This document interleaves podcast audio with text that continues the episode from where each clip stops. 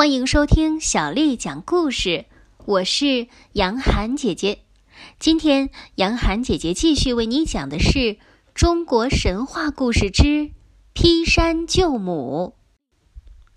在华山西峰上有一块巨石，拦腰断为三截，石下的空间宛如一个妇人仰卧时留下的印痕，形象生动。这就是斧劈石。世间流传的沉香劈山救母的故事，就发生在这里。相传，玉帝的三女儿三圣母住在西岳庙内的雪印宫里，百姓求签问卜，无不异常灵验，所以宫内一年四季香火兴旺，人们都亲切地称她为三娘娘。有一年春天。一位姓刘、名喜、字彦昌的举子进京赶考，华阴是他的必经之地。他听说西岳庙里的三娘娘慈怀普度，非常灵验，就恭恭敬敬地走进了庙来，在雪印宫的香案前诚惶诚恐地上了一炷香，叩了三个头，想问一问自己的前途如何。然而不巧的是。那天，三圣母并不在宫中，刘彦昌连抽三签都是空签，想到十年寒窗却功名无望，刘彦昌不由得悲从心生，便把一腔怨恨信口吟成了一首打油诗，题在了雪印宫的墙壁上。写完了诗，刘彦昌拂了拂衣袖上的尘灰，觉得消了些气，看了看四周的景色后。扬长而去。当天，三圣母回到宫中，守门的童儿将刚才发生的事情诉说了一遍。三圣母看看墙上的诗，不由得又羞又恼。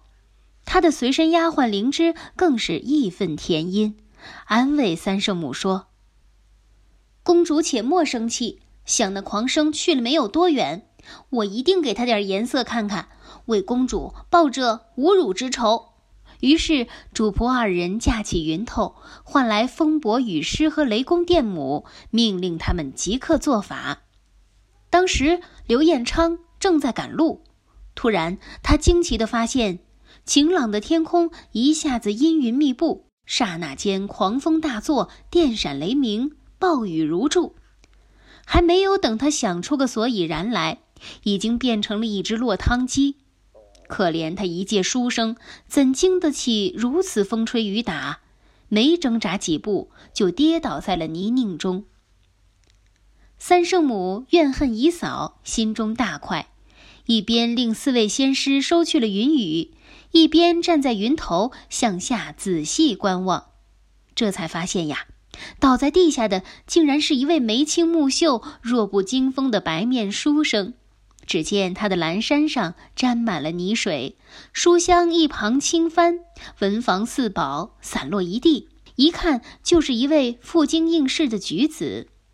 想到这场风雨说不定会断送这位书生的前程，一丝怜悯和几分爱慕在三圣母的心中油然而生，他不由得轻轻地叹了一口气。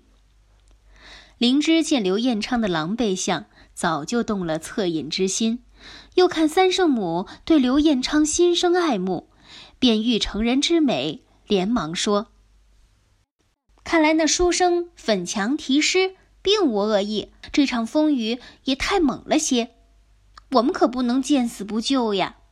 说着，只见他手指一点，一座竹篱茅舍就出现在了刘彦昌的前方。茅屋里走出一位七十岁的白发老婆婆和一位十七岁的伶俐村姑来。婆婆与村姑把昏迷不醒的刘彦昌扶进了茅屋，煎药熬汤、沏茶煮饭，照料得十分周到。第二天，刘彦昌醒了过来，身子却十分虚弱。村姑和婆婆都热情地挽留他再住些时日。刘彦昌想想，离赶考的日子还有些时间，就住下来了。在此后的日子里，村姑与刘彦昌一见如故，他们逐间贺诗，灯下伴读，相敬如宾，渐生爱慕。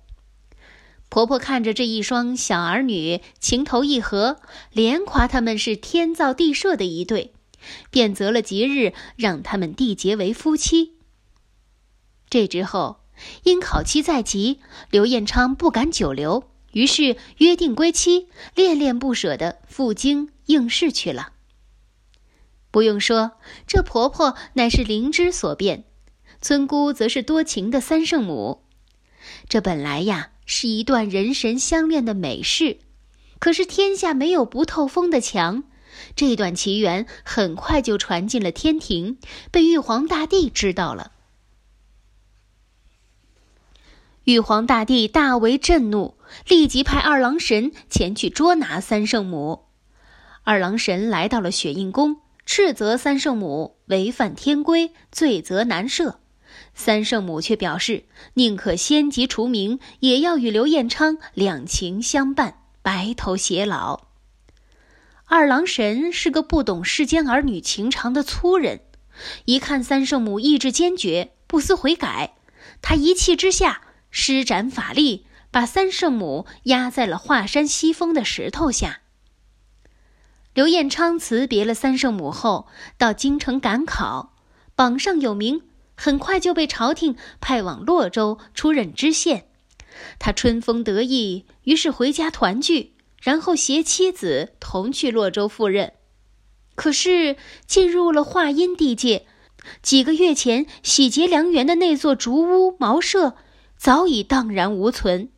刘彦昌四处打听，人们都说呀，那儿从来就没有什么村庄，更没有什么婆婆和村姑。刘彦昌感叹：“一段似水柔情，突然间化为云烟。他欲哭无泪，欲诉无门，只好独自一个人到洛州赴任去了。”三圣母在与刘彦昌生活的那些日子，已经身怀有孕。她被压在华山下，竟然在石下生了一个儿子，取名叫沉香。他用血书包裹着沉香。让丫鬟灵芝送往洛州刘彦昌处。这时，刘彦昌才知道自己的老婆原来是神仙。他为三圣母的深情所感动，也为三圣母被压在华山下气愤不已。但一介凡人又有何办法呢？只好一心一意地抚养着沉香。很快，沉香长大成人。从父亲的口里得知了自己的身世，悲痛万分的沉香暗暗下定决心，决定救出母亲。灵芝为了使沉香练出一身能够战胜二郎神的武艺，也为了能从天宫盗出最神秘的武器神斧，以便今后沉香打败二郎神。他不惜毁坏了自己千年修炼的道行，化身为石，也要帮助沉香救出母亲。于是，在灵芝的帮助下，沉香不但获得了神斧，而且学会了一身超强武艺。沉香觉得报仇救母的时机已到，便举着神斧来到了华山。但偌大一个华山，到处巨石林立，哪里才是母亲被压之处呢？找来找去，总是找不到。沉香不由得放声大哭，一直哭得天昏地暗，日月无光。这时，胆小怕事的山神也被沉香所感动。他小心翼翼的出来指点说：“孝顺的孩子呀，你娘就在莲花峰头。”沉香遵照山神指点。擦干眼泪，举起神斧，朝西峰顶端奋力劈下。只听轰然一声，天摇地动，巨石拦腰断为三截。三圣母从巨石下慢慢走出来，一时间母子相认，悲喜交集，都不由得痛哭失声。此后，沉香又打败了前来生事的二郎神。后来，刘彦昌也弃官不做了，到华山隐居，一家人终于团圆了，幸福的生活在一起。小乖乖，今天的故事就为你讲到这儿了。如果你想听到更多的中文或者是英文的原版故事，欢迎添加小丽的微信公众号“爱读童书妈妈小丽”。接下来我要为你读的是唐朝诗人高适写的《瀛洲歌》。《瀛洲歌》唐·高适。瀛洲少年燕原野，孤裘蒙茸列城下。鲁酒千钟不醉人，胡儿十岁能骑马。瀛洲少年燕原野，孤裘蒙茸列城下。鲁酒千钟不醉人，胡儿十岁能骑马。瀛洲少年燕原野，孤裘蒙茸列城下。鲁酒千钟不醉人，胡儿十岁能骑马。小乖乖，晚安。